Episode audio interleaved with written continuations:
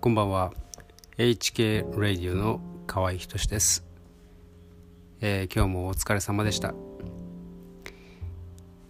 これからですねこのエピソードを毎日配信していこうと思ってますがなるべく夜を配信する時間帯と考えていますのでまあですねあの仕事帰りもしくは寝る前、まあ、お風呂に入りながらとかですね。聞いていただけるといいかなと思います。ちょっとリラックスタイムですね、えー、お供に、えー、していただけたらあすごく嬉しいなと思います。ところで、えー、今日は睡眠について話したいと思いますがよく眠れてますか？僕はですねなるべく7時間寝たいなと思ってます、えー、人間の体はですね冬時間と夏時間と1時間ぐらい、えー、睡眠の時間が変わるというふうに、えー、まああるポッドキャストですね健康系のポッドキャストで聞いたことがあるんですが確かに冬はですね、えー、やはり、えー、日が昇るのが遅いですので長く寝ていたいという感じがしますよね。でも春になってくるとやはり早起きになり、えー、そして夜も結構ですね、えー、遅くてもまあ、体がも持ちこたえるというかですね、まあ、アクティブになるっていうことなんでしょうね。でもやっぱり、えー、それでも7時間は必要なんじゃないかなと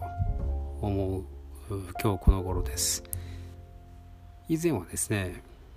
本当に4時間ぐらいでも全然大丈夫だったんですけれどさすがにですね、え、40後半になってきて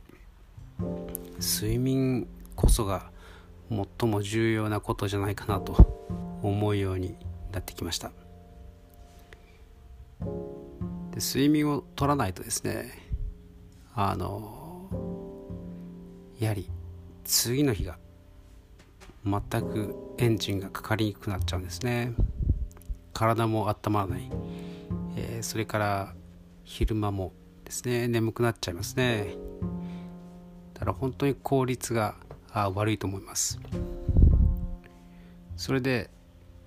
まあ、自分のですね、えー、睡眠時間をなんとか確保しようという、えー、努力をするようになりましたまあ、以前はですね、えー、努力しすぎていたというか、まあ、あの娘と一緒にですね、えー、9時に寝るという習慣を最初に作ったんですね。まあ、その代わり朝は3時に起きるという、まあ、そうすると結局6時間しか、まあ、寝れないわけですけれども、まあ、そんな早起きの習慣をですね、えー、もう5年ぐらい前いやもっと前だな。6年くらいかな。前に始めたんですね。で早起きするのはすごくいいことで自分の時間が増えますからね。朝の誰にも邪魔されない。そしてしかも集中力が満タンというですね、その最もいい状態の時に自分の好きなことを打ち込めるというのは本当に、えー、おすすめなんですね。えー、けれども何年か経ってですねやはり風邪をひいたりとかするようになりましてでやはり睡眠時間が足りてないなと娘もですね、えー、成長するに従って10時に寝るとかですね、まあ、10時過ぎちゃう時も結構出てきまして、そうするとですねあのどうしても睡眠時間が短くなってしまうんですね。ですので、えー、まあ、僕はあまあ、10時に寝て5時に起きるというそういうスタイルに変えました。やはりしっかり寝ておいて朝短い時間になるかもしれないけれども集中してですね、えー、まあ、えー、密度を濃くするそういう過ごし方に変えました。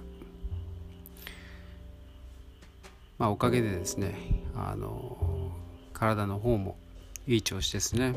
まあ、たまに風邪をひいてしまい、えー、まあたまにじゃない去年は何回か連続で風邪をひいてしまいました。で本当にあの徹底してですねあの睡眠を確保しなければと決意したわけです。まあその睡眠がですねあのしっかり取れてないとやはりいろんなところに出てきますよね。まあ1日、えー、っていう単位で、え、まあ、次の日が犠牲になってしまうっていうだけでなくてですね長い目で見て、まあ、老化が進みますよね。で、まあ、どうしてもあのなんていうかですね、まあ、肌のうんまあ、シワが増えたりとかですね。ああと痩せにくくなったりとかですね。いろいろあります。あとそうですね、えー、睡眠6時間以下の場合は、まあ、ほとんど酔っ払っている状態と変わりないというそういう話もですね、えー、まあ、先ほど話した健康系のポッドキャストで聞いたことがあるんですね。なので、えー、睡眠不足ということが、えー、いかに恐ろしいことかあ、まあ、それもですねあのじわじわと体を蝕んでいくのでやはり、えー、まあですね睡眠不足にならないような、えー、習慣をつけていきたいものです。まあ、特にですねあのスマホをずっと見ていてそれで時間がいたずらに過ぎてしまう、まあ、これだけは避けたいですよねでそうなりがちなんですよね。YouTube とか見てるとついついあっという間に1時間過ぎてしまいますね。ですのでまあこのポッドキャストをですね夜聞いてあ今日は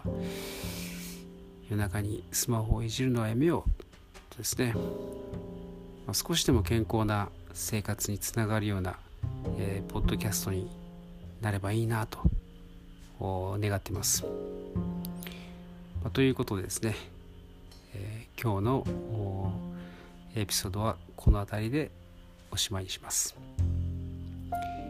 えー、しっかりですね、体を休めて自分を大切に、え、しましょう明日気持ちよく起きれた方が絶対いいに決まってますからね、まあ、というわけで、え、こんな感じで、え、ゆっくり進んでいきたいと思いますのでまた明日も是非聴いてくださいそれではまた。